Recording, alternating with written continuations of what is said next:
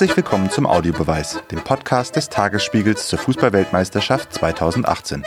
Mein Name ist Hannes Soltau und mit mir im Studio ist heute Katrin Schulze. Sie ist Ressortleiterin Sport beim Tagesspiegel und mit ihr möchte ich heute über die Auftaktniederlage der deutschen Mannschaft am gestrigen Sonntag sprechen. Zunächst mal eine kleine Presseschau. Wir fangen mal an bei der mexikanischen Presse. Die schreibt zum Beispiel die Chronika, Mexiko schlägt dem Champion Deutschland die Krone ab. Oder Excelsior, Mexiko übertrifft den deutschen Aztekentempel in Russland. Und die mexikanische Zeitung Rekord schreibt, Mexiko gibt einen Glockenschlag in Russland 2018 mit einem historischen Sieg gegen Deutschland. Mexiko war besser, weil es das wollte, weil man mit Willen und Herz alles kann, egal was. Und auch andere Zeitungen rund um die Welt haben sich erstaunt gezeigt angesichts der Niederlage der deutschen Mannschaft. Zum Beispiel schreibt der Telegraph aus den Niederlanden, Mexiko betäubt Weltmeister Deutschland. Oder La Repubblica aus Italien, miserabler Auftakt der Deutschen. Die Nordamerikaner, Autoren einer großen Darbietung, verdienen den Erfolg.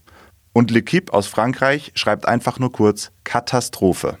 Bevor wir jetzt anfangen, darüber zu diskutieren, hören wir uns einen Beitrag an von Michael Rosentritt, der das Spiel vor Ort verfolgte.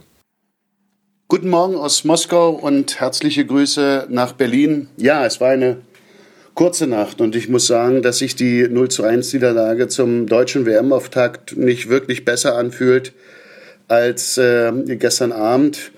Äh, viele fragen sich, ob das ein Weckruf war. Nein, das war er sicherlich nicht. Dafür ist es bei einer WM eigentlich zu spät, zumal die deutsche Mannschaft in der Vorbereitung in zwei Testspielen gegen Österreich und Saudi-Arabien ja ihre Weckrufe eigentlich gehabt hat. Die deutsche Mannschaft wollte ein Zeichen setzen, als Titelverteidiger sozusagen gleich im Auftaktspiel. Bundestrainer Joachim Löw hatte das so gesagt und es klang wie ein Versprechen. Man kann dem Titelverteidiger nach dem Spiel vieles unterstellen, nicht aber kein Zeichen gesetzt zu haben. Dummerweise nur ganz anders als geplant. Die Leistung war kein Ausrufezeichen, sie hinterließ vor allen Dingen ein großes Fragezeichen. Unter dem Strich muss der Weltmeistertrainer sich den Vorwurf gefallen lassen, von einem international weitgehend unbekannten Trainer überrumpelt worden zu sein. Die Taktik, also der Spielplan der Mexikaner, war simpel und durchschaubar. Sie wollten mit einem schnellen Flügelspiel die Deutschen äh, zusetzen. Insbesondere Kimmich tonte viel zu viel in der Offensive umher und ließ die beiden Innenverteidiger Mats Hummels und äh, Jerome Boateng oft allein. Überhaupt war die Mannschaft zweigeteilt in, in Defensive und in Offensive. Ein organisches Miteinander hat nicht stattgefunden. Jetzt stehen sie unter Druck und schon in der Vorrunde vor zwei K.O.-Spielen gegen Schweden und Südkorea. Ja, nun ist es tatsächlich passiert. Gestern hat Deutschland das Auftaktspiel bei der Fußballweltmeisterschaft verloren gegen Mexiko mit 1 zu 0. Katrin, wie können wir uns das erklären?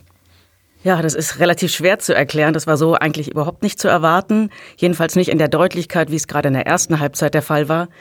Die Deutschen haben ziemlich fahrig gespielt, ähm, sind dann erst in der zweiten Halbzeit in Schwung gekommen.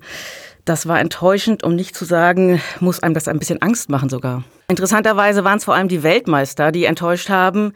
Äh, man muss Sami Khedira nennen, der wirkte völlig fahrig, der ähm, hat nichts viel zustande bekommen und hat dadurch auch Toni Kroos, von dem man das eigentlich überhaupt nicht erwartet hat, so ein bisschen angesteckt. Der hat in der Defensivarbeit für seine Verhältnisse eigentlich auch kein gutes Spiel gemacht. Erst mit der, mit der Einwechslung von Marco Reus in der zweiten Halbzeit wurde es deutlich besser. Ich glaube, der Bundestrainer hat jetzt eigentlich gar keine andere Wahl, als Marco Reus künftig äh, in der Startformation spielen zu lassen.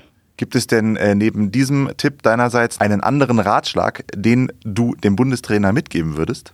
Ja, es ist jetzt eigentlich eine ganz andere Qualität von der Mannschaft äh, gefordert. Die hat sie so noch nicht zeigen müssen, dass sie Comeback-Qualitäten hat, dass sie auch so eine Niederlage wegstecken kann und jetzt wirklich beweisen muss, ähm, was wirklich geht. Hm.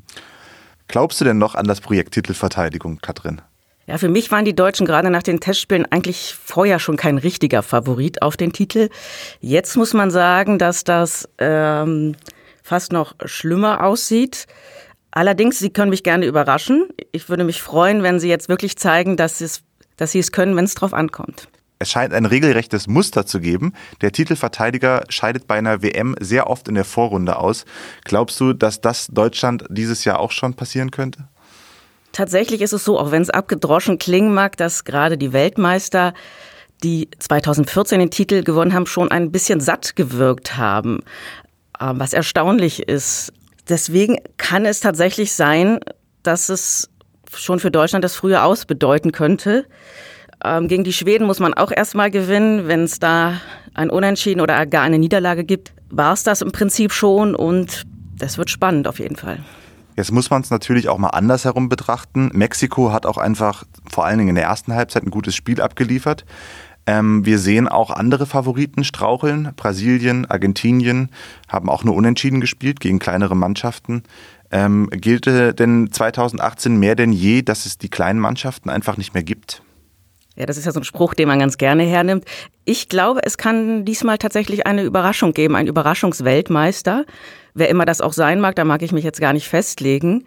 Trotzdem würde es mich natürlich freuen, wenn gerade die Deutschen sich doch noch irgendwie aus dem Sumpf ziehen. Ja, aber es kann, alles ist möglich, glaube ich, diesmal. Ja, vielen Dank an Katrin Schulze, Ressortleiterin Sport hier beim Tagesspiegel, für diese Einschätzung.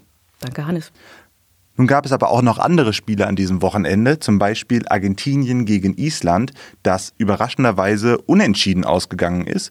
Und unser Reporter Felix Hackenbruch hat sich auf Island einmal umgehört und die Stimmung im Land eingefangen. Hallo aus Island, genauer gesagt aus Egilsstadir. Ich hoffe, das habe ich jetzt gerade richtig ausgesprochen.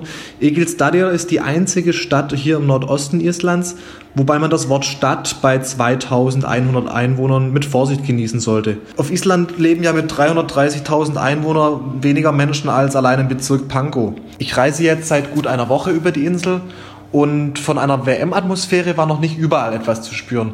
In Reykjavik, also der Hauptstadt und in der Umgebung, wo etwa zwei Drittel der Insulaner wohnen, ähm, sieht man schon viele Fahnen und auch die ganzen Touristenshops sind voller äh, Trikots statt der üblichen Woll- Pullover. Aber gerade hier im Norden und im Nordosten, wo sehr, sehr wenige Menschen wohnen, ist es schwierig, eine WM-Stimmung auszumachen.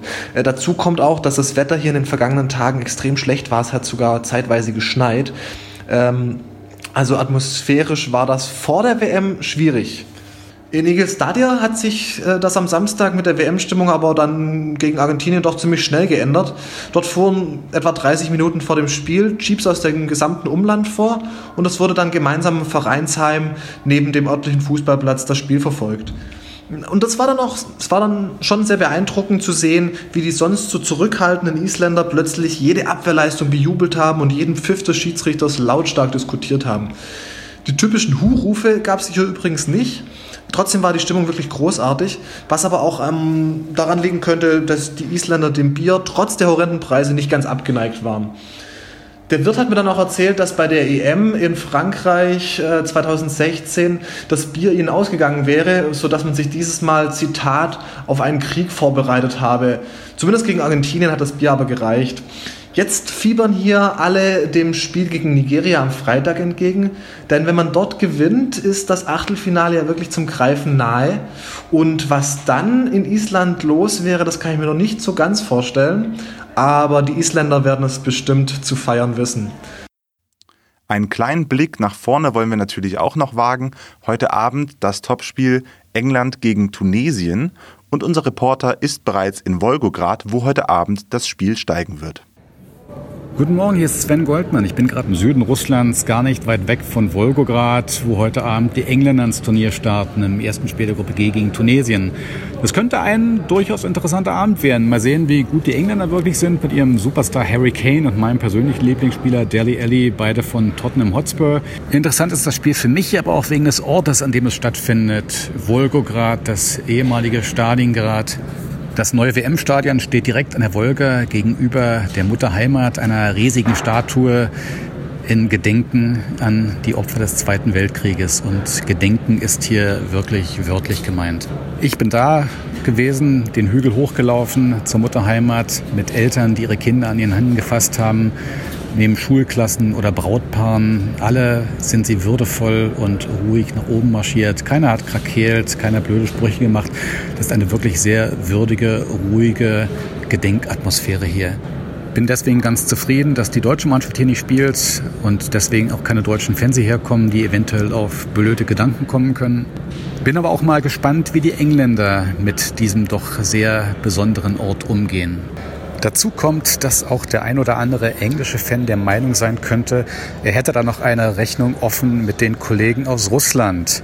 Nach dem, was da vor zwei Jahren passiert ist bei der Europameisterschaft in Frankreich, als russische Hooligans englische Zuschauer quer durch Marseille gejagt haben. Das waren sehr unschöne Szenen. Das war's dann auch schon wieder mit dem Audiobeweis, der Podcast des Tagesspiegels zur Fußballweltmeisterschaft 2018 in Russland. Mit mir im Studio war heute Katrin Schulze, Ressortleiterin Sport beim Tagesspiegel. Alle weiteren Folgen vom Audiobeweis finden Sie wie immer auf tagesspiegel.de und auf Spotify und iTunes. Mein Name ist Hannes Soltau, ich bedanke mich für Ihre Aufmerksamkeit und freue mich, wenn Sie wieder zuhören.